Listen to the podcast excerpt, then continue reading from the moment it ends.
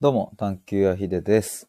えー今回はですね、今更聞けない政治シリーズ第5弾ということで、えっ、と、ケイティさんとコラボライブをやっていきたいと思います。で、ちょっと最初になんですけれども、1点ちょっとありまして、あのー今月の8月25日の木曜日のですね、夜の8時から、えー9時半の90分で、心と言葉の探求対話会というものを僕が開催することになりました。イェイで、今、定員が10名なんですけれども、あのーちょうど今日も申し込みいただいて、えーついに9名になりました。で、残すところあと1枠になりますので、もし気になっている方はですね、えっ、と、まあこれアーカイブ聞いてくださってる方はぜひ概要欄の方リンク飛んでみてください。えっ、と、なんかあの、生きる意味について考えようっていうことで、まあ普段はね、あんまりこう、なんで人間は生きてるのかとか、幸せは何なのかとかって、あんまりこうね、飲み会とかでも話せる機会ないと思うんですけれども、まあ今回は、あの、存分にその90分間でそういう話を集まった人たちと皆さんでやろうということになっております。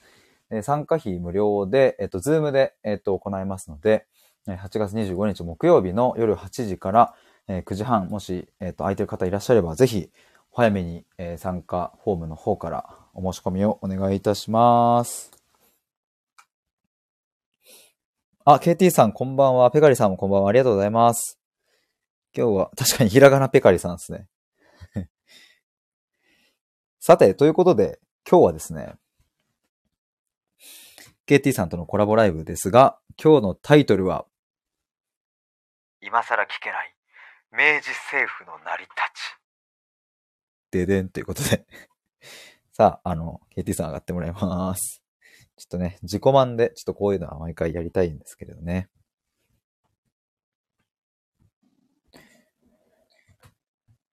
もしもし。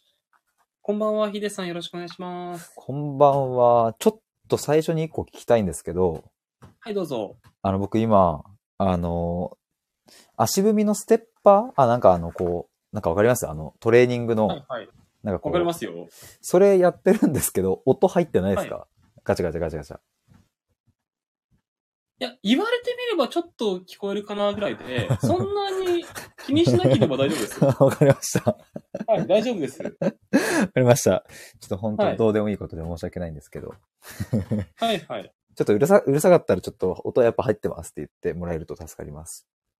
わかりました。あの、リスナーさんとかでも、もうあの気にしていただけて、わかりました。うるさいですとかってなったら、コメント打っていただければステ、ッパーうるせえって言ってください。すい ません。うんちょっとステッパー気になりますっていうふうに言ってもらえれば。いや、あの、ちょっとすいません。なんか、あの、結構その、はい。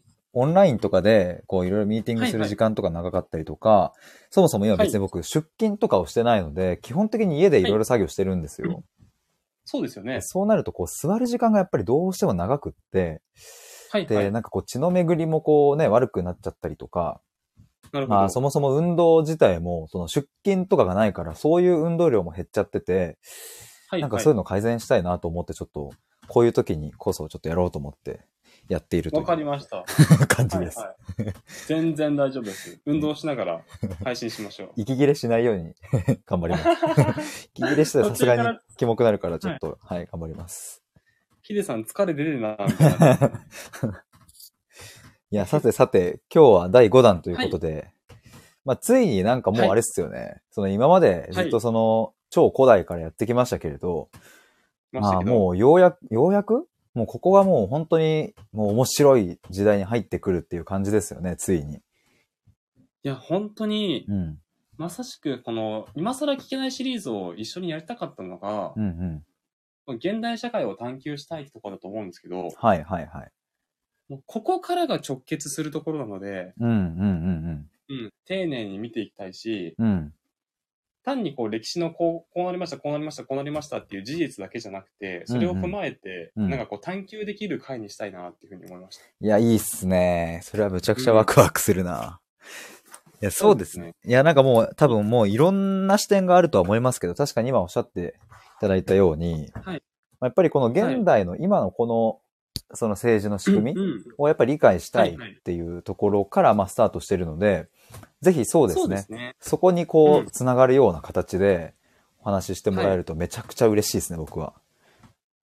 歴史を通じて、そういう現代社会を探求していきたいなっていうふうに思ってますので、うん。うん。そういうふうな会にしたいですね。よっしゃー。えい。はいよろしくお願いしま。お願いしますはいはい。まあ、もう、ここからは僕はもう KT さんにまるっとお投げしちゃいますが。あいたそうだだいていいんですかえぜひぜひ。でもそうだ、前回あれだ、中央集権とかの話をしようってね、次回予告でそんなことも言ってましたよね。それだ。そうだ、そうだ。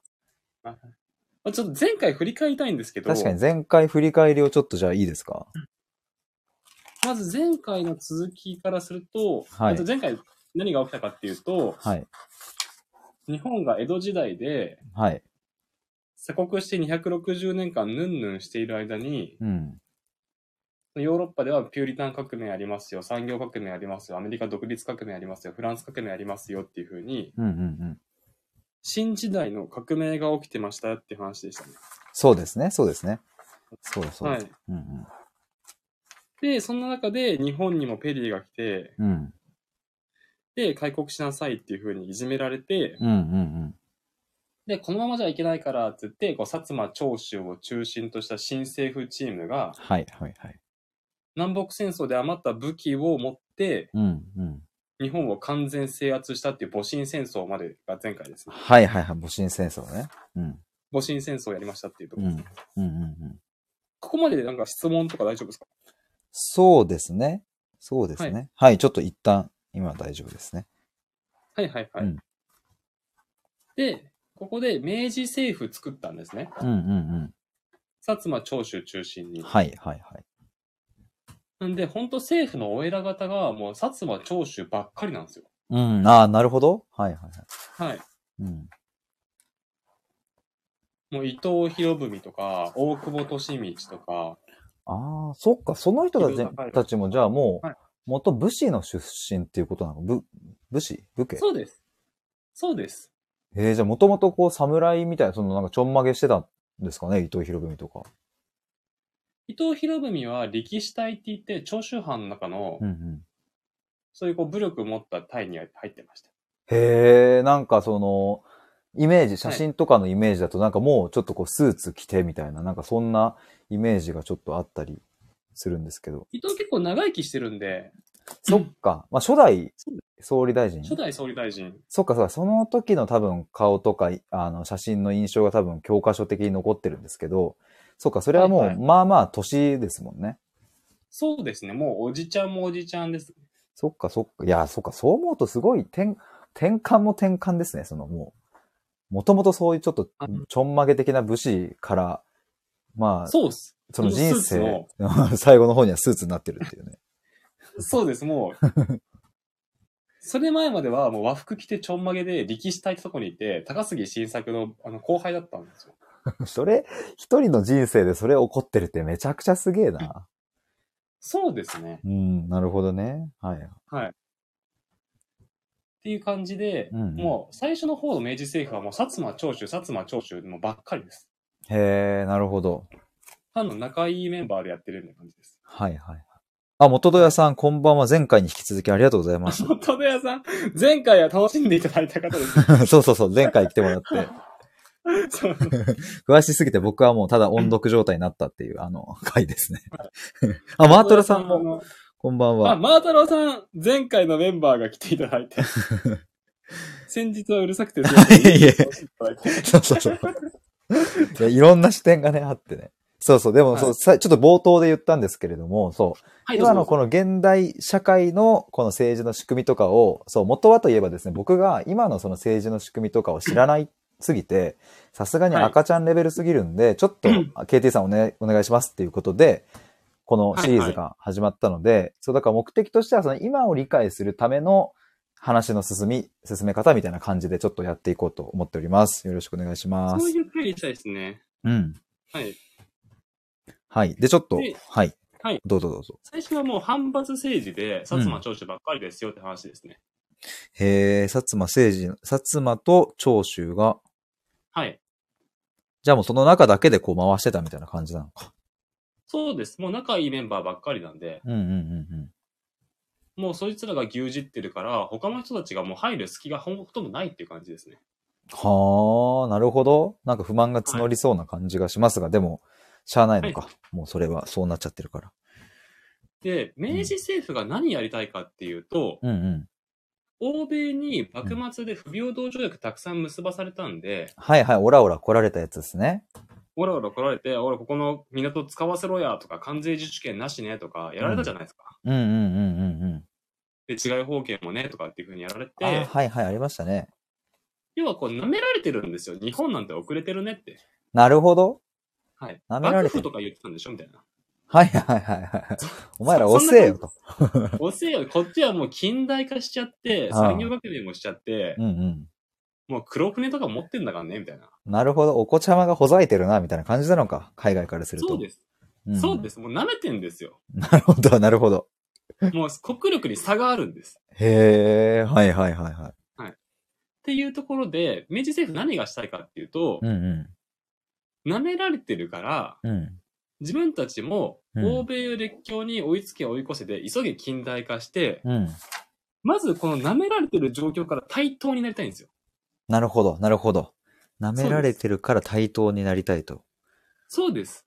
はあ。え、それが、その明治政府を作った、明治維新あたりってことか。そう明治初期は、それが目標ですね。西暦で言うと、 1867に大政奉還して、 1867年か。はいはい。その後、戊辰戦争をやって、明治政府樹立ですね。はあ、そうか、1853年がペリーですよね。ペリーですねで、。その14年がエグかったっていう話を前回してましたもんね。そう前回、この14年をどっぷり省いてるんです よ。それそれを話しちゃうと、うんもう KT とヒデの幕末チャンネルになっちゃうんですよ。なるほど、なるほど。 もう 止まらないから、はい。もうちょっと省かざるを得ないと。そこは面白いけど。泣く泣く、も泣く泣くね。う、もうそうです。もう高杉がとうかん、坂がとかって言ったら、もうはい終わんないんですよ。まあそうだよな。そうですよこう趣旨から外れちゃうなと思って。ね。はい。はいはい。ありがとうございます。そうか、1867年に大政奉還して、まあ、はい言ったらまあそこが明治政府の樹立あ、違そううかで。すね。あ、大政奉還してう、ん。戊辰戦争をやって、うん。函館まで一気に制圧した、完全制圧まで行ったじゃないですか。はいはいはいはい。そうやって反対勢力をもううん力でねじ伏せて明治政府樹立です。はあ、それってそんなに長くはかかってないんですかねああ、もう結構パンパン決まっちゃいましたね。へえ、なるほどなるほど。はい。なるほどね。でも、そっか、じゃあ1867年って言ったら、まだ150年ぐらいってことえっそうです。150ぐらいですよ、大体。てことっすよね。はい。なんかそう思うと、なんかすげえ、ちょっと、えーまだまだそれしか経ってないんだっていう感じが。江戸時代260年間続いてますから、全然短いですよ。確かに、確かにうん。はあ、なるほどね。元田屋さんがトヒはのけものになっちゃいましたね。薩長トヒってなんかやりあまし、たごめんね。なさい。薩長土肥です。そうです。ドヒ、薩長ドヒ。そうです。ちょっと今、省く、省いたんで、うんうで、これ、あの、元の屋さんに合わせて話すと、ん。うん。かなりこう、詳しくなっちゃうんで、 えっと 赤ちゃん今。更聞けないシリーズとして、こう、表面だけさらってるん で、はい。土肥省いちゃいました。なるほど、なるほど。そうです。のび太がジャイアンに勝つ方法を考えようの時期。なるほど、わかりやすい。そういうことそうね。そうそうだね。ううんん。。白人以外は未開人扱い。なるほど。うんそうか、じゃあ我々日本人は当初その未開人で全然まだまだ遅れてて、そうです。やいのび太っていう感じだったから、そうです。もううるせえ黙ってろって言わせるために、まずは対等に並ぼうというのが、その明治の時代ってことですね。明治維新。そうです。明治初期は、それが目標なんです。なるほど。はい。で、うん。新しく国づくりをしていくんですよ。うんうんうんもう、幕府とか言ってちゃダメなんですよ。うん。 古いと。うん。古いと、そんなんダメっつって。はいはいはい。で、ここからや、やりたいことがうん、うん。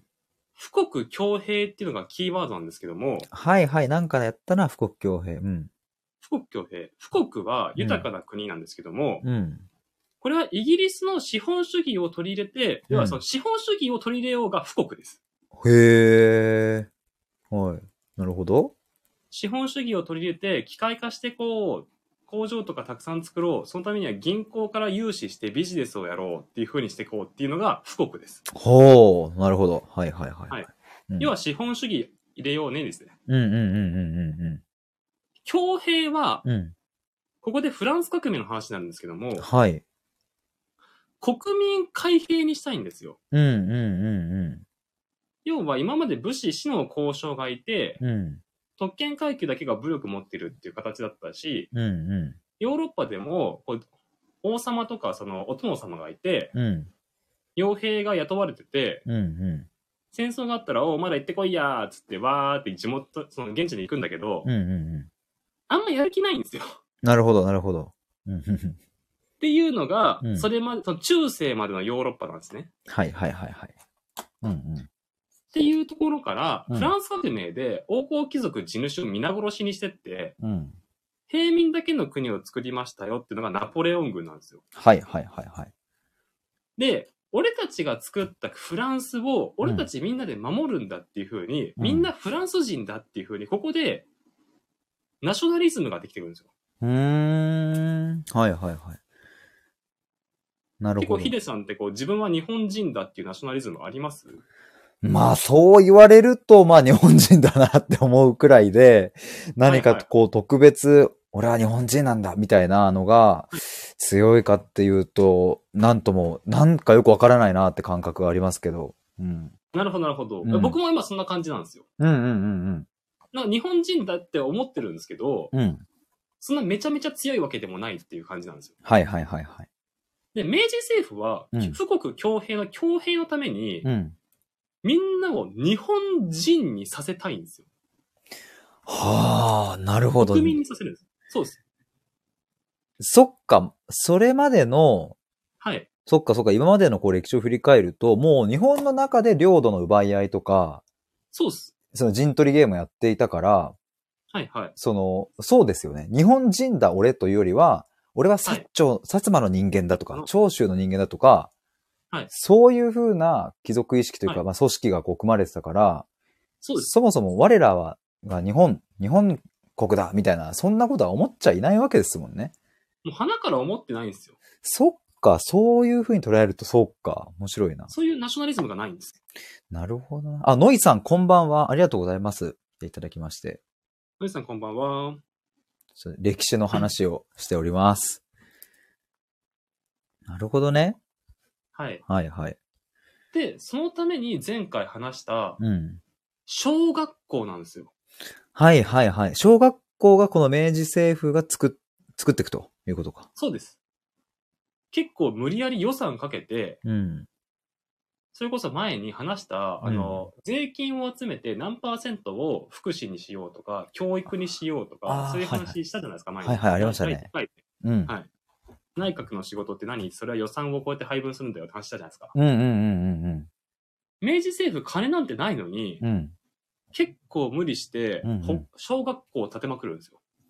あれ、それまでのごめんなさい、教育って、はい。小学校前、寺子屋とかそういうやつですかそうですね。寺子屋とか反抗って言われてるもので、うんうんうんまあ読み書きそろばんをやってることなんですけどうん。も、はいはいはい。ここで明治政府の目的は、うんみんなを日本人にして団結させることなんです。なるほど。今までの寺子屋とか、犯行とかだと、まあ、そはいの、知識の勉強、なんとか学とかっていうのはできるけれど、けど、日本人だっていうところの別にそこまでは叩き込むわけじゃないですもんね、多分。じゃないですそういうふうに思ってないんですよ、みんな。うんうんうんうん。なるほど。はい。はあ、はいはいはいはい。だから富国強兵の富国はイギリスみたいに資本主義を導入して、うん。機械を導入して近代化したいで、うんうんうん。強兵はフランスの国民軍みたいな、うん。みんなで一致団結した軍隊が欲しいってことです。なるほどね。なるほどね。はい。そうか、でも一致団結した軍隊を作るためには、まず、教育というその日本人だっていうところ、そうです。そこをまあ、ある種植え付けるじゃないけど、そういうのも大事になってくるってことですもんね。そうです。うんうんうんうん。ペリー来て、向こうが軍隊が優れてるってなって、こっちも強い国にしようと思ったら、うん。一見、じゃあ大きい大砲をとか大きい鉄道をとかって思うかもしれないですけど、うんうんうんうん。まず最初にやるべきことは小学校なんですよ。へえ、そうなんだ。はいはいはい。そうなんです。なるほどな。はいはいはい。で、ここでちょっと、うんヒデさんとうん深掘りたいんですけど、はい。小学校の時に何の教科が一番多かったですか国語、算数、理科、社会。 って感じカリキュラムでうん何の教科が一番多かったですか、あ、その中でもさらにってことですかそうです、そうです。国語国語でしたよね。うん、だったと思こう僕らこう関東出身なんで普段から標準語喋ってるんうで。、はいはいはい。なんでもう喋れる国語を勉強するのって思いませんでしたまあ確かに、その、まあ国語っていう言葉そのものもなんか、はい。もう含めて、そういう疑問は確かに抱いたことはありますね。国語、国の言葉か、みたいな。はいはい。そうそう、国の言葉も言語喋ってるよな、みたいなのは思ったことある記憶はありますね、なんか。そうですよねう。んうん。もう喋ってるじゃんみたいな。そうそそれ結構我々がこう関東出身で標準語喋ってるからで、う。うん例えばこう九州の人とかはうん。うん。言葉違うんですよ、当時。はい、はい、はい、はい、コギャン言葉使ったことなかとですみたいな、そんな感じはい。 なるほど。なんですよその。小学校で国語を勉強させられて、うん。これ誰が喋ってんですかみたいな。いうんうんや東京ではこれ使ってるからみんなこれ使うんだよ、みたいに。うんうん。うん。なんでこんな喋るんですかっていうのが、うん、日本国民にするためなんですよ。はーえー、面白。そうなんです。日本国民にするため。うんそうです。同じことをドイツとかもやってて、うん。うん。ドイツその、隣でフランス革命が起きたんで、自分たちも近代化しなきゃいけないってことでビスマルクがまとめるんですけど、はいはい。ドイツっていう国ないんですよ。あ、そうなんですかはいはい。プロイセンとかザクセンとかハノーバーとかバイエルンとか、うんうん。オーストリアとかっていう小国がいっぱいあった感じで、うんうん。ゲルマン人をみんなで統一っていうふうにビスマルクがうん力ずくで、武力で統一して、うんみんなをドイツ人にしていくから、うん。うん言語を統一して、音楽で統一して、っうんうん。ていう風にしていくんです。音楽も関わるんですね。だからドイツはワーグナーの音楽とかをうん。めちゃめちゃ使って、ドイツ人ナショナリズムを煽るんですよ。へえ。日本だと滝蓮太郎とかをー。うん留学に行かせて、うんうん。みんなでそのサークラー、サークラーとか、君がよとか、うんうんで、日本人ってこうだよっていう風にしていくんです。音うん。へ楽え。なるほど。はい。ここまで OK でしょうかいや、OK ですね。なんかまあコメントもたくさんいただいてます。ちょっとごめんなさい。全部読めなくて申し訳ないです。ちょっと時間がね、決まってるところもあるんですけれども。そうそうそうでも一種の宗教だよねっていう言葉があったり、でもそうなるかほど、日本は少数派ですっていうナショナリズムのことについてもそうだし、うん一応皆さんあの読ませていただいておりますが、ちょっとちょこちょこ拾わせていただきますね。そうですね。はい。うんうん。で、はい。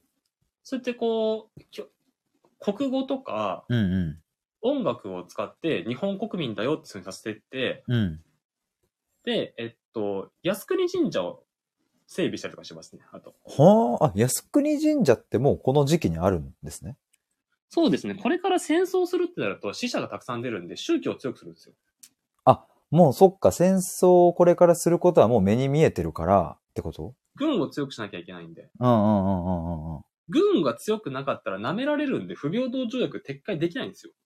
なるほど。そっか、もう力をつけなきゃいけないと。うんそうです。うん。うん。実際明治政府の中でうん。国内をまとめようぜっていう、国内に居残りしますっていう勢力と、うんうん。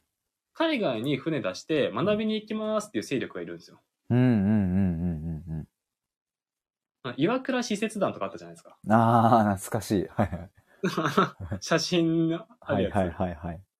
あの人たちがこううん各国回ってって、うんうん。いや不平等条約なんとかしてくださいよって言うんですけど、うんうん。だってあんたのとこ憲法もねえじゃん、みたいな感じなんですよ。なるほど。もう舐められる要素しかないと。 そうです。最近まで幕府とか言ってたんでしょみたいな。何その髪型みたいな感じですよね。ちょんま げと。 そうそうそうそう。ダサーみ たいな。かっこいいと思ってんのみたいな。なるほどな。はいはいはい。で、うん。その自分たちもそのヨーロッパ風の感じじゃないと舐められるんで、うんうんうん。じゃあ憲法を作ろうってことで、うんうん。各国見て回るんですけど、うん。フランスは、フランス革命やって、王様処刑しちゃってて民主主義なんですよ。はあ、はいはいはで日本は、あの、う天皇をワントップにしたいんで、い。うん。王様殺してる国はちょっと参考にならないんですよ。なるほど。うんうんイギリスもピューリタン革命で国王を殺してて議会制にしちゃってるんで、うん。うん。ちょっと肌に合わねえなとかってね、各国見てって、うん。ドイツは、その皇帝の権力が強いので、うん。あ、これは日本の天皇の権力強いってのと結構似てるわ、つって、へえ。ドイツ式の憲法を大日本帝国憲法っていうのを丸パクリします。わあ、懐かしい。ドイツ式の憲法。はい。これコピーペーストですね。コピペなんすね。もうコピペですね。ドイツ憲法のコピペが大日本帝国憲法。へえ、 そうなんだ。大日本帝国憲法はドイツのコピペ。そうです。だから大日本帝国ってもうドイツ帝国からかなり影響を受けてますよ。へえ、プロシア憲法じゃ、プロシア憲憲法とも言うんだ。あ、そうです。プロシア、そうですね。プロイセンから来てますからね。なるど。ほど、なるほど。はい。へえ、ここまでなんか質問とかコメント。そうですね。もし、あの、KT さんもなんか、あの、拾え、拾った方が、こう、より話しやすいとことかあれば、あの、拾ってもらえると。そう、僕もね、あの、そう、僕が、あの、知識なさすぎるから、その、どこまで何を拾ってどう喋ればいいか、あんまわ、わかんなかったりして。 わかりました。わ、 はい。でちょっと KT さんにコメントの方もお任せ していいですかかりましちた。ょっとね。はい。うんわかりました。 うドイんツとイギリスか日本で、そうですね。うん。で、ここら辺で、うん親とい外国人たくさん日本に来て、親とい外国人。はいはい。懐かしい。有名なののクラーク博士のボーイズ・ビー・アンビシャスですよね。それは、ボーイズ・ビー・アンビシャスは、あの、伊田家のやつ。たい少年用。大使伊田家はいはいはい。はいはい。北海道に銅像がありますよね。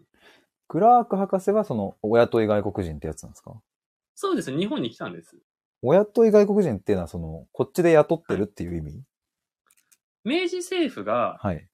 これから欧米化し、日本を欧米化させていきたいから、はいはいはい。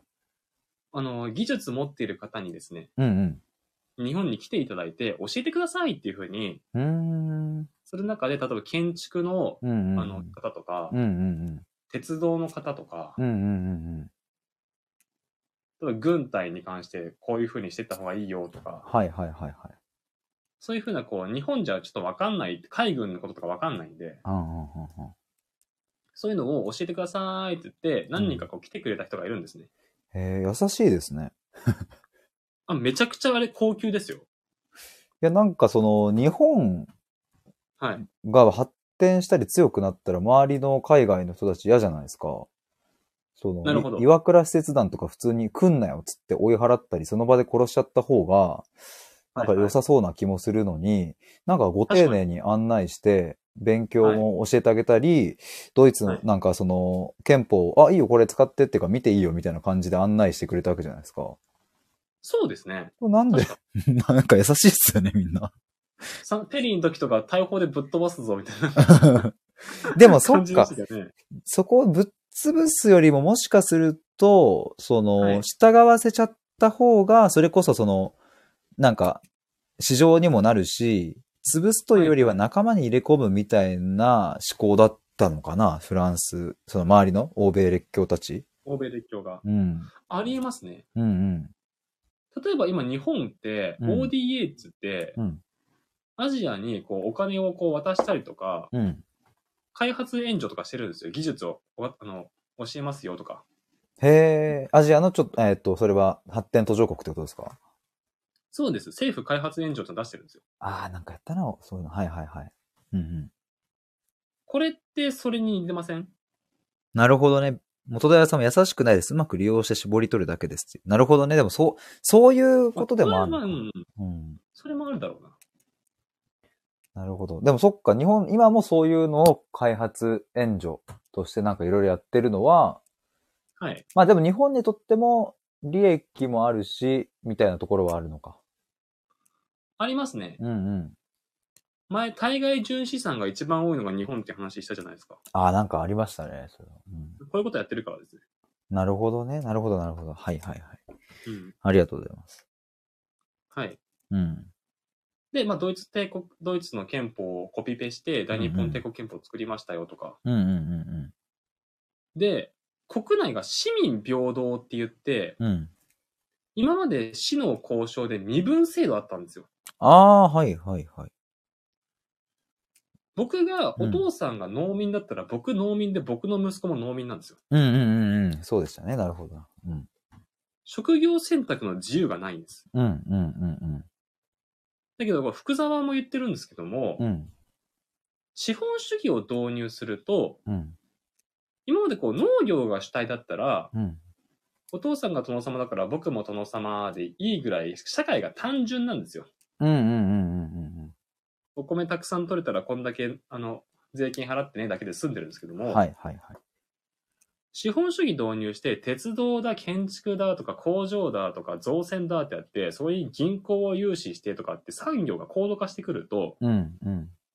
マジちゃんと勉強した頭いいやつが社会の中枢に行かないといけないんですよ。うーん。なるほど。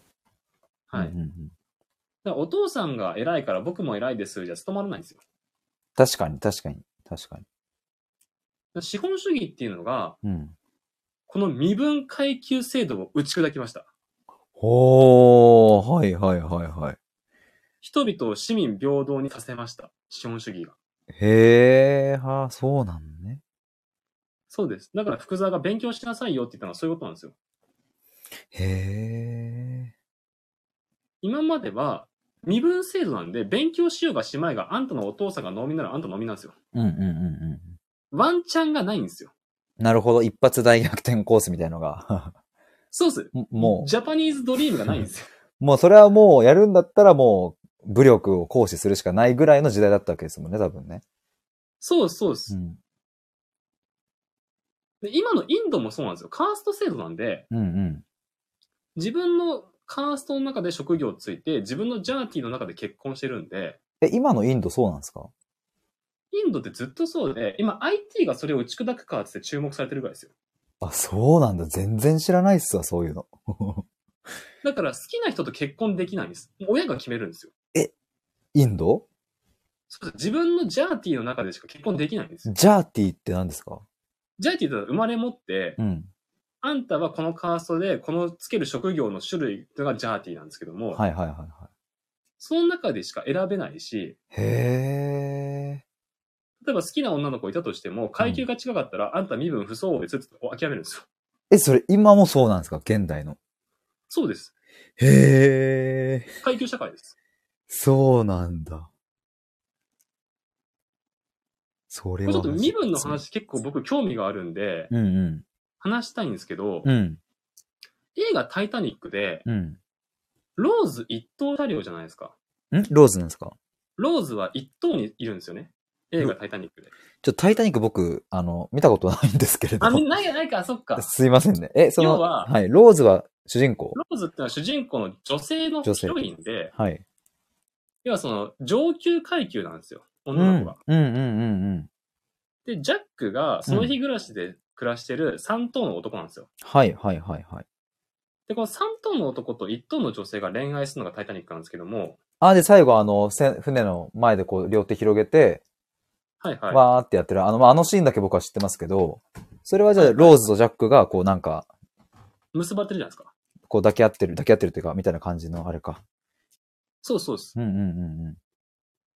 そのイギリスっていう社会は貴族がいて階級があるんですよ。うんうんうんうんうん。で、アメリカっていう社会は、貴族を打倒してアメリカ独立革命で民主主義作ってる国なんですよ。はいはいはいはいはい。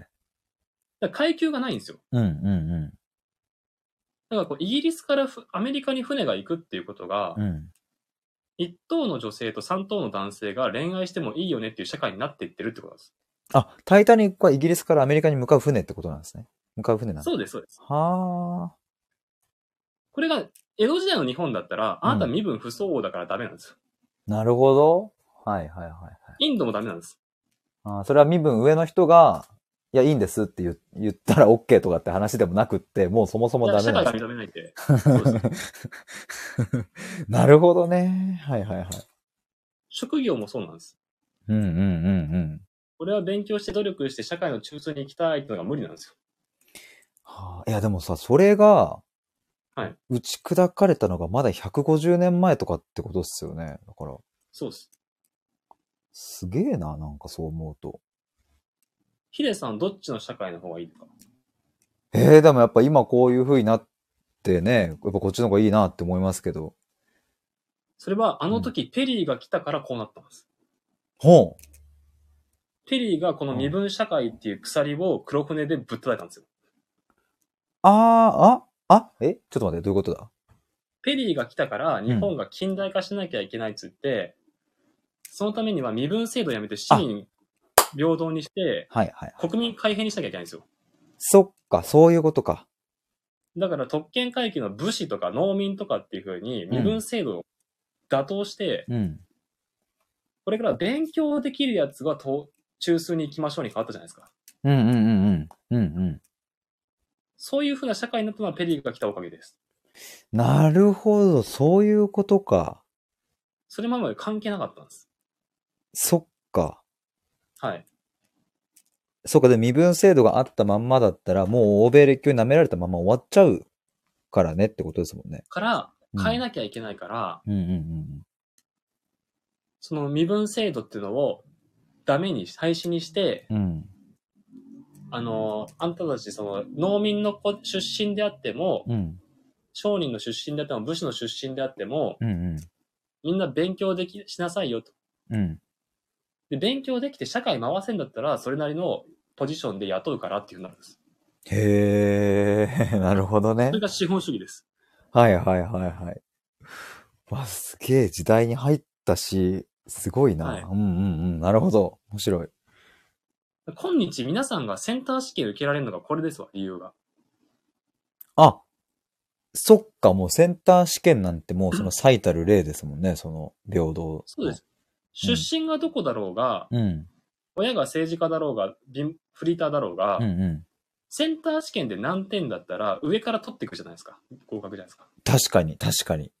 それが当たり前じゃないんです。そっか、100点取れば東大入れますみたいな、そんそうなです時代ではないんですもんね、過去は。それがこう、そうですようやくそこうなってきたと。なるほど。出身がどこだろうが100点だったら東大行って、うんそこから社会の中枢に食い込む夢があるんです。あー、確かにそうだな。そうやって捉えると面白いな。そうです。その前までは、うん。ち父親がそうじゃなかったらうん終わりなんです。父親がもう農民とかだったら、農民でさ。 テテストで100点取って、その社会の中心に行くとか、もうどう頑張っても無理なわけですもんね。 無理っす。その道がない。そっか。はい。まあでもある意味ではもう諦めがついてるから、もう、それを受け入れてただ生きてるみたいな。はい。まあ、ところそうみっすんなもう受け入れちゃってるっていうことでも、まああるんですもんね。まあ、てかそうせざるを得ないですもんね。受け入れなきゃいけないと。そうです。うん夢を。持とうとも思わないですね。うんうんうんうんうん。なるほなど。んで、明治維新結構変わりましたよね。いや、すげえな。めちゃめちゃいろんなことが変わってるわけですね。そうです。うんうんうんで、えっと、さっき言ったように言語を統一して音楽で煽ってみんなを日本国民にしていくっていう風なイベントをどんどんやってますと。うん。へえ、はいはいはいはなんで、えっと、まず、アイヌを北海道として日本にさせますと。い。うーん、あ、それもこの時期だったんですね。そうです。琉球を琉球処分つって沖縄県設置にするんですよ。あれそれも ?1800 年代はい。明治政府がやったことですね。へえ、アイヌと琉球か。はあ。そうです。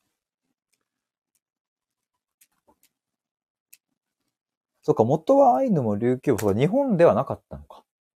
そうです。江戸時代に釈迦院の乱とかっていうのがあってう、わぁ、懐かしい。はいはいはい。なんかありましたね。あの松前藩っていうあの青森県と戦争してるんですよ。へえ。じゃあ、なんかどっかってぐのらい民族みたいな、なんか違う部族たちみたいな感じで見てたんですかね、当時は。そうです。実際にアイヌ民族ですし、アイヌ語ですもん。はあ、え、でもさ、それがさ、1800年代後半とかですよね。そうです。そっから150年経ったら、経った今、北海道も沖縄も観光地になってるってなんかすごいっすね。で日本はうん。外国をうん。日本にさせるのがめちゃくちゃうまいんですよ。外国を日本にさせる。ほうほう。あ、そっか。アイヌも琉球ももともと日本じゃなかったからってことか。外国なんですよ。うんうんうんこれペカリさん多分これ聞いてると思うんで、この話したいんですけど、うん。うんうん。このポカホンタスっていう映画がかつてあって、あれ、ディズニーの映画ディズニーの。そう、なんそうかです、前ちょっとググったら、そうそう、ポカホンタス。うんうん。僕あの配信でこの話したことあるんですけども、うんうん要するにネイティブアメリカンが住んでるところにこうイギリスからこう入っていくんですよね。うん。うんうんうん。 16世紀ぐらいに。っうんうんうんていうふうな話なんですけど、同じような感じで、ネイティブの北海道でアイヌの人がいるんですけども、うん。うんうん明治政府の役人とか、かつて武士だった奴らが入ってくるんですよ。うん。うーん。うんうん、で、結末一緒で、うん。アメリカにはネイティブアメリカンがいたんですけども、うん。イギリスから来た、その、カルバン派の奴らがうん。侵略していったんですね。はいはいはい。今日も白人がアメリカで偉そうにしてるじゃないですか。うんうんうん北海道はもともとはアイヌ民族っていう、そのポカホンタス的な感じでネイティブがいたんですけども、うん。うんうんうんここを対ロシア戦を想定したうん。うん。天皇から与えられた土地にするっていうふうにして、うんうん明治政府の土地にするんです。うん。はいはいはいはい。北海道ね。で、アイヌ民族をこう追いやっていくんですよ。へえ、はいはいはい。だから今日ほとんど残ってないですね。アイヌ民族は。もう日本人にさせられちゃってますね。そっか、じゃあアイヌの、そのまあ、系譜というか、はい。の方はかなりい楽しいですいるけど、でもも、いうるけまあど、普通に日本語喋る日本人っていう感じそうですそうです。ですもんね。そうです。小学校を送り込んで日本人にさせていくんで、ああ。え、アイアイヌヌや琉球、もアイヌ語っていうのがあったんでしたっけありますあります。そっか、そういう人たちはじゃあ日本に、まあ、こう、まあ飲まれて、どんな表現がいいのかわかんないけど、日本になってったっていうことなんですね。そうですそうです。うんうんで、後にうんうん。うん。日清戦争で台湾取りますし、うんうん。 1910に日韓併合するんですよ。はいはいはいは同じことするんですよ。結局う、ん小学校を送り込んでい。う、んうん。日本人にさせるっていうことをやるんです。へえ、なるほどね。日本人にさせる。うん。だから今台湾が日本じゃないし、朝鮮が日本じゃないですけど、もううん。ちょっと時間があったら、うん。多分彼ら日本人になってたんですよ。そのアイヌとか琉球のとか日本人になったように。あ、そうなんですか。そうそうです。え、朝鮮ってその、ど、はどい、今で言う韓国と南か北朝鮮韓国と北朝鮮までですあね。あ、はいはいはい。へえ、朝鮮日本領だったんですよ。1910から1945まで。 1910から45まで日本が敗戦するまでですね。まで台湾と朝鮮両方とも日本、日本です。そっか、じゃあ、そこで戦争に勝っていれば、はい。そのままそこが日本になっててもおかしくなかったのか。そうですね。ああ、あ、なんか、朝鮮総督府なんかさ、監督府みたいな、なんかそんなんありましたっけあります。伊藤がやってましたよ。それがあれか、まあ一応監視するみたいな感じ、そうです。朝鮮をうん自分たちがうんうん。抑えて、うん。で、あの、あなたたちを日本人にさせますっつってう、んうん。名前をまず変えるんですよ。その、キムさんを金田さんにするとか、ああ、なるほど。 はい。まあなちるょほど張さんを張本さんにするとか、あで、日本語を話すようにするんですよ。あ、はいはいはいはい。で、ちゃんと日本人にさせないと、うん。例えばこう戦争の時に武器渡して、お前ら行ってこいって言った時に、その武器持ってこっち攻めるかもしれないじゃないですか。ああ、確かに確かに怖いね、それは。うんで、裏切る可能性があると怖いんで、ちゃんと日本人にさせなきゃいけないっていうのが未来なんです。ちゃんと日本。大塚さん、こんばんは。ありがとうござ大いま塚す。さんこんばんは。ありがとうございます。ちゃんと、ちょほう、ちょっと今、明治政府あたりのことについて話しておりますが。なるほどね。はい。はあ。そういうのがあったと。ほうほうほうほう。日本は同化政策がめちゃくちゃうまいんですよ。ど、動画同同同化政あ策で、す。同化政策ね。日本人にさせるっていうのが、あこの日本をその北海道から沖縄までさせましたし、あ。うん。なんなら台湾とか朝鮮でもそれをや後にやるんです。えー確かにでもこれすごいですね。こんなのができ、まあやっぱそれはなんか、はいもともと日本の、なんか住み合い、それこそ朱子学とかそういう話もあったかもしれないですけど、そうですね。従わせるみたいなところの、はい。まあある種いいやり方をこう、分かってるっていうことなのかな、なんかそういうのは。そうですね。組織を組んだりとか、そのトップの人が何をどういうふうに伝えれば、下のはいはい人たちが従ってとか、はいはい。忠誠するのかみたいなことを、まあ確かに日本はずっとやってきたわけですもんね。や歴って史きでてま。した。あーそういうのもあってうまかったのかな、なんか。そんな気もしますね。うんうんうんうん。なるほどね。はいはい。はいはすげえな、歴史。面白いですよねい。や、面白いですね。はいはい。だって1945年ってもう本当に、普通に自分のおばあちゃんとか全然い、そ普うで通すよに生きてる時だし。はい 近我いな。々のばあちゃん世代ですね。そうっすよね。明治政府の初期はこういうことやってます。なるほど、なるほど。すごい、なんか、うん、分かってきたな。はいはい。で、えっと、市民平等になるんで、うん。今まで武士で特権階級だった人は特権失うんですよ。あー、そっか。今までそっか。別れてた時は、武士の人たちはまあ一番いいっすもんね。生まれたら武武士士だのし。人はそう偉そうにしてていいんですけどうも、んうんこれからは福沢が言うようにう、ん。市民平等だからお勉強頑張ってねーになるじゃないですか。うんうんうんうん。あれ、俺の今まで偉かったんだけどってやついっぱいいるんですよ。確かに確かに確かに。不都合ですね。それはなかなか。そうです。うん。で、それつらが、えー西南戦争を起こして、うん。で、負けて、うん。で、完全にその士族の反乱っていうのが終わって、はいはいはい。もうその武力で明治政府に不満があるって言っても、うん。もう、明治政府、その近代化しした武器持ってるから勝てねえってなって、そっかそっか、そっか、そういう流れだったですもんね。うんそうそう、もうその武力じゃ無理だってなったから、その板垣たちが、うん。うん。その自由民権運動って言って、あどんどんどんどんこう政治的に盛り上げてって、薩長ばっかりやってるんじゃなくて、俺たちの意見も聞いてよーっていう風になってくるんです。ー。なるほど。もうそっか、武力で、ブイブイ言うんじゃなくって、もうちゃんとそう議論をしてというか、そうです。政治的な何かそういう信念を持ってなんかやっていくと。そうです。へえ、自由民権運動。これも1800年代後半ですね。後半。うんうん。そうです、そうです。ちょっとあの、コメントを読んでいきますね。はい、お願いします。いや、ちょっと、あの全然読んでなかったんで、結構溜まってます。そうですね。ちょっと拾え、拾った方がいいなーっていうところ、ちょっと、ちょっと KT さんなりにピックアップをして。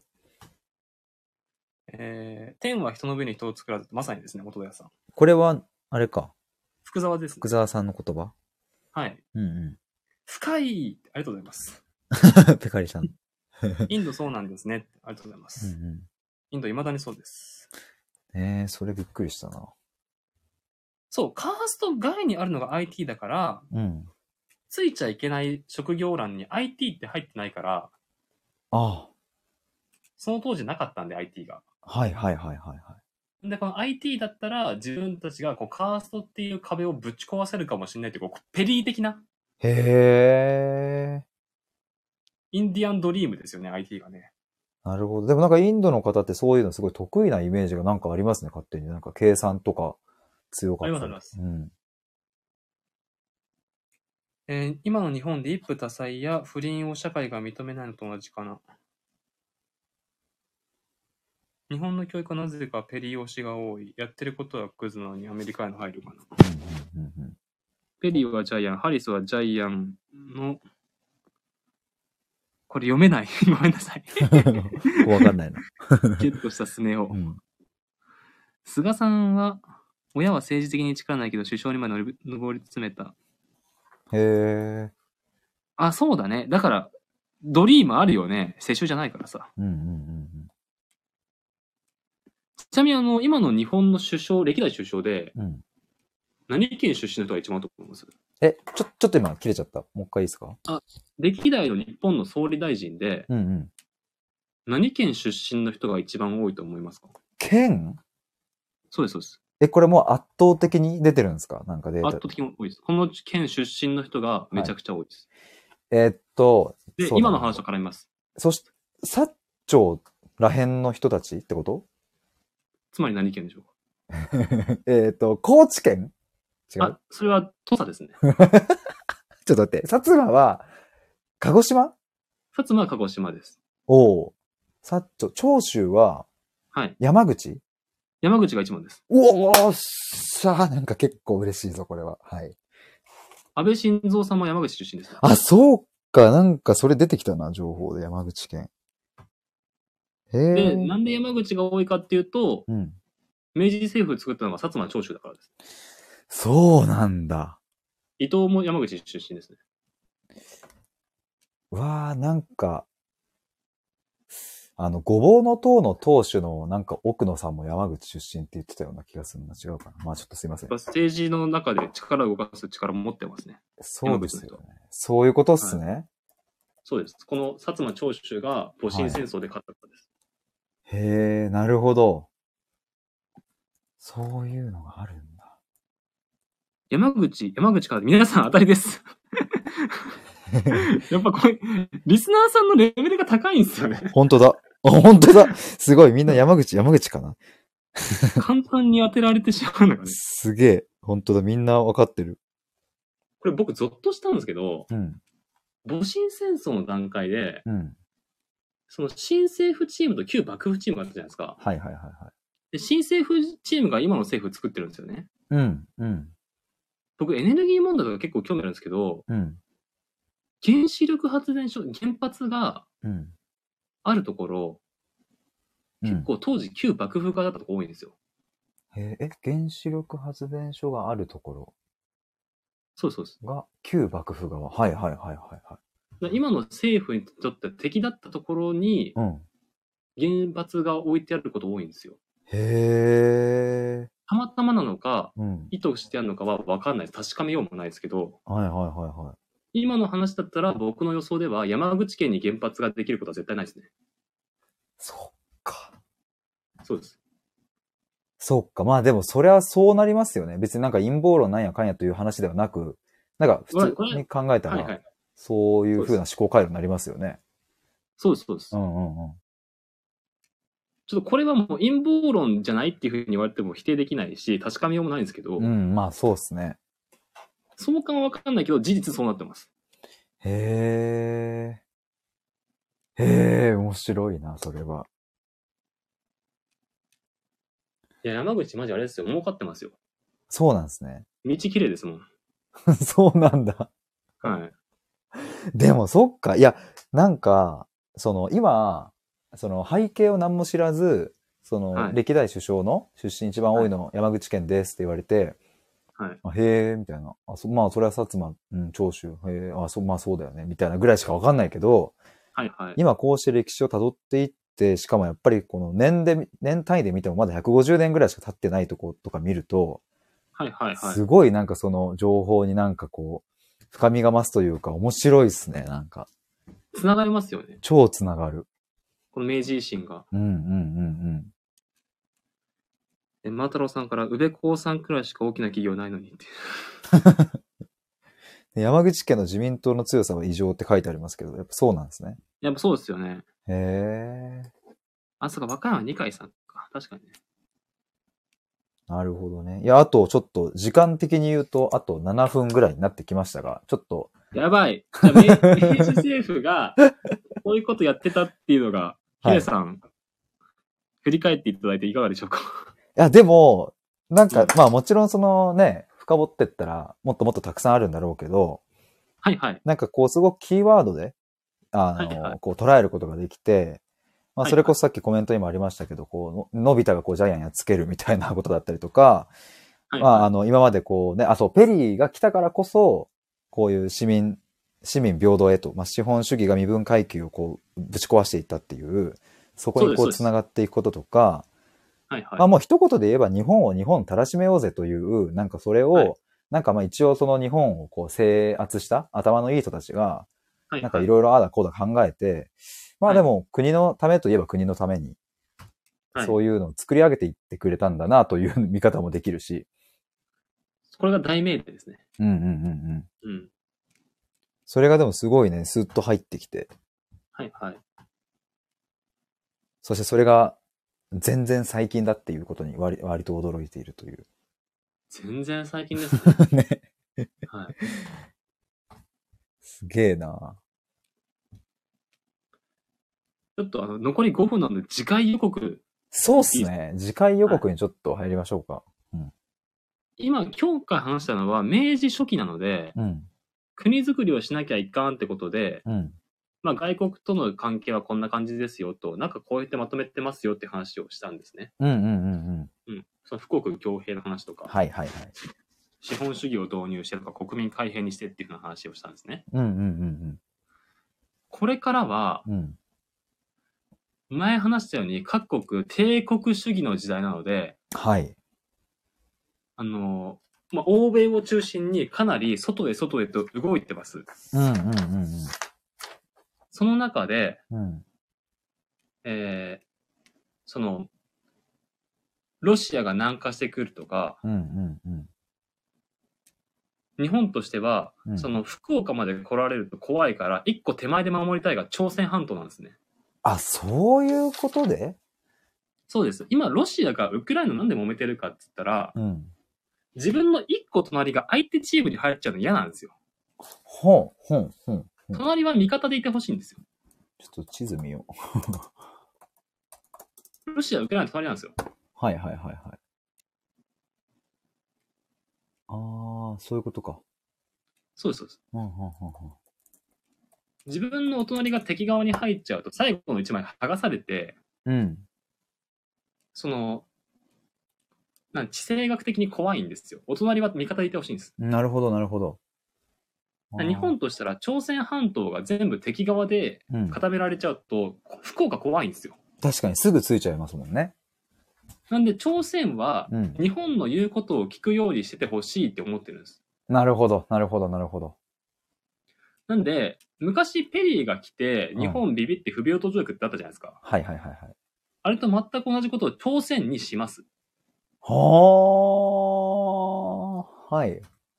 高架島事件っていうのを起こして、うん。日朝修好条約って言って、そのうんまさしくペリーが日本にやったことを日本が朝鮮にします。真似するんだ。そうです。はいはいはい。っていう風になってって、うんそこから日清戦争、日露戦争っていう風に続いていきます。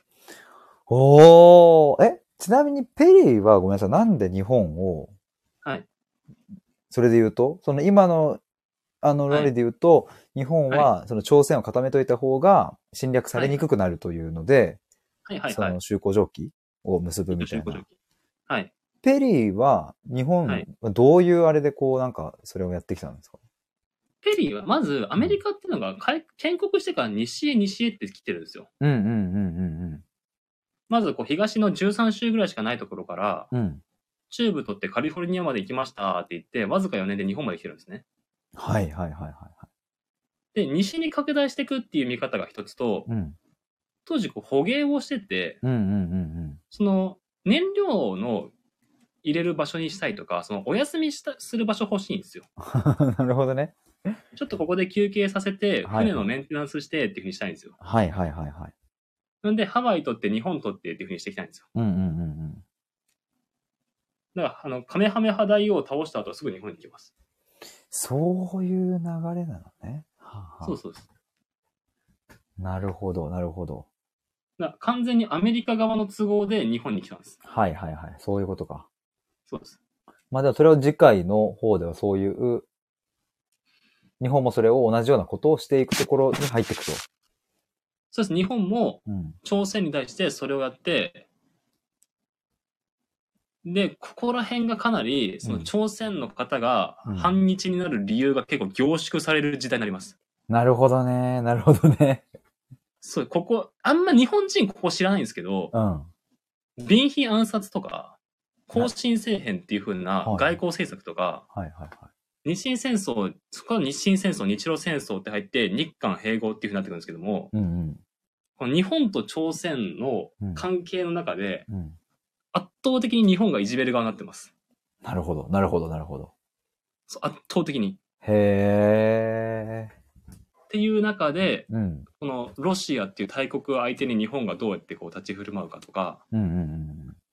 あの、イギリスの思惑として日英同盟結んでるとか、うんうんうんうん。一気にここからこれからの話がグローバルに展開されていく中でん第一次世界大戦っていう、はいはいはい。とんでもないことが起こるっていうのがなるほど。今後のシナリオです。そっか、じゃあそれで言うと日本は遅れて、その欧米列強からすると野蛮な国とかなんか全然遅れてるね、お前らだったけど、はいはい。それで言うと、当時の朝鮮とかはもっと遅れてたっていうことなのか。中国、朝鮮は、うん。まず日本は1867年大政奉還して近代化したんですけども、うんうん。アジアの中でこれかなり早いんですよ。そっか、アジアの中で見たら日本は先輩というか先に行ってたんだ。そうです。あー明治維新早いんですよ。はあ、そこの追いつけ追い越せへの転換へ舵切ったのは、じゃあ、結構ナイスな感じだったんですね、日本としては。そうです。うーん、なるほどね。他の国はまだ皇帝がいたりとか、うんその身分制度で痛いっていう根強いうんうん層が強くて、はいはいはい。近代化まで時間がかかってるうちに日本が富国強兵やってって、はあはあはあはあはあ。だから日清戦争を勝ったし、うんうん。その、その後、その欧米列強と並んで、うん日本も列強チームに今後入れるんですよ。そっか、頭一つ抜けたんだ、そこで。そうです。国際連盟の常任理事国まで行っちゃうんですよ、日本って。すごいっすよね、じゃあそれ結構。こうわずか30年、40年の間に、うん。今までこう幕府とか言ってた国がう、ん。結構こう、国際的に列強と肩を並べるうん。強い国になります。すげえな、過去の人たち優秀すぎますね。天才だな。ここがすごいっすね。すごいな、それは。はい。そっか。だから、まあ、前回はその、まあ、今回の次回予告、今回予告として中央集権っていう言葉中央集権しました。でしたけれど、まあ、まさにそのは富い国強兵とか、小学校とか、そはいの。資本主義を入れてとかっていうのは、どんどんどんどん中央集権化していくっていうのを、まあ、やったわけですもんね。やりました。うんうんうん。あ、イアンさんこんばんはどうもです。イアンさん最後に。ありがとうございます。は今いちょうど、 終わりになりますが、あはの、いぜひよかったらアーカイブで聞いていただければと思いますが。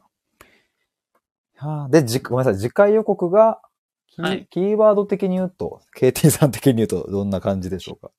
キーワード的には、うん。えーグローバルですね、グローバル。グローバル。グロそうー、でちすねょっ。と待った。グローバル。はい。はい。あの、前回のキーワードが中央集権にして日本をっていうふうな内政だったんで、うん、うん、うん、うん、今まで鎖国してた引きこもり国家日本が、これからは外に出ていくっていう時代です。なるほど、なるほどね。はい、はい。はい。その中で、朝鮮とか中国とか、うん、ロシアの動きと、うん。それを止めたいっていうイギリスの思惑と日英同盟っていうふうな話になってきます。なるほど、なるほど。はい。これちょっと世界地図見ながら次回話そうかな。 Google マップで、うあの、世界地図見ながらとかでも全然いいんですけど、ん。うん。こう今これ、元戸屋さんが言ってるんですけど、うんうん。中国切り取り時代に入ります。へえ、何それ面白そうってか、なんか 面白そうっていうか、興味深いテーマ、なんか、あれですね。マジであの、中国っていうピザを、うん。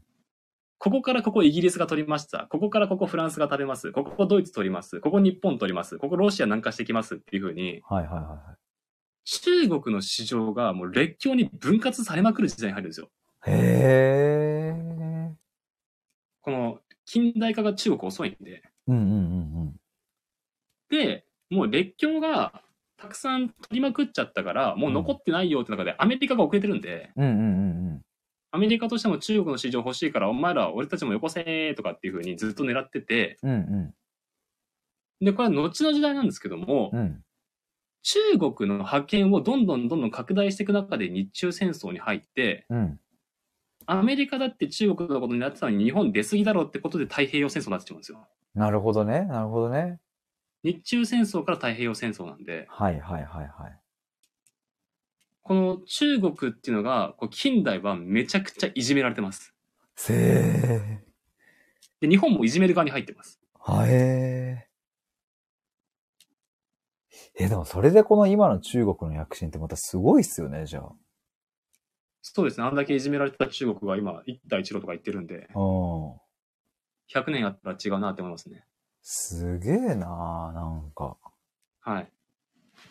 なるほど。もうアヘン戦争から日中戦争までいかに中国いじめられるかですから。はいはいはい。そうなんですね。だって、過去もっとバーって振り返ったら、その前回、前々回とかは、こう、中国追いつけ追い越せみたいな感じだったじゃないですか。。隋とか唐とか そうそうそう。ってそういう、もうね、中国先輩兄貴っつって学ばしてくださいみたいな感じだったのに、もう気づいたらいじめる側になってたっていうね。そうですすね。ごい日な本含めていじめ、列強にいじめられて分割されてしまって、へえ。っていうのがこの近代ですね。なるほど。じゃあまあ次回はグローバル、グローバルっていう側面と、まあある、もしかしたらその中国切り取りみたいなところの話とかにも入っていく感じですかね。ここからマジでうんどうやって話していこうかがかなり難しくなってきますね。 まあこう確かに面白すぎる んで、今更聞けないに収めながら、もう深掘りしようと思えばできてしまうので、そうですよね。はこここはもうちょっと難しいですが、ちょっと僕は KT さんに 丸投げで上手にうんあの、はしょりながら、うん。なるべくこう、興味持ってもらえるようにうん。頑張ります。お願いします。はい。まあ本当にね、そうそう。もうこれは赤ちゃんレベルの僕が学ぶ、もう今更聞けないシリーズということだったので、本当に基礎中の基礎のところの、まあでも本当に今回は、それで言うはと、いこの明治維新、明治政府ができた明治時政、府はい、こはのい。時代が一体どういうことだったのかっていうのを、はすいご。く抽象的にだけど、ちゃんとこう、こう概要が捉えられたというか、はいなんはかい。して、僕はとても、また今日も満足しております。ありがとうございました。すっごい楽しかったです。いありやがとうございます。ーちょっとまたぜひ皆さん次回は、あの、今言ったような話に入っていきますので、もしよかったらまた来ていただけると嬉しいです。はい、そうですうねん。ここら辺が、あの、面白いとこに入っていくと思いますので、よろしくお願いします。ということで、あ、イアンさんコメントありがとうございます。ちょっと時間的はにい今日は終了になりますので、また来週、もしお時間合えば。はい。はい、ありがとうございます。もっと早く来るとありがとうございます。 ま、マトロさんもありがとうございまマした。ータロさん、元寺さんとペカリさんも、あと他の皆さんも、あの、今回、他にも、たくさん聞いていただいてありがとうございました。ノイさんもありがとうございました。はい。ではでは、以上になります。本日もありがとうございました。はーい、バイバイ。おお疲疲れれ様様でし。でしたありたがとうございました。失礼します。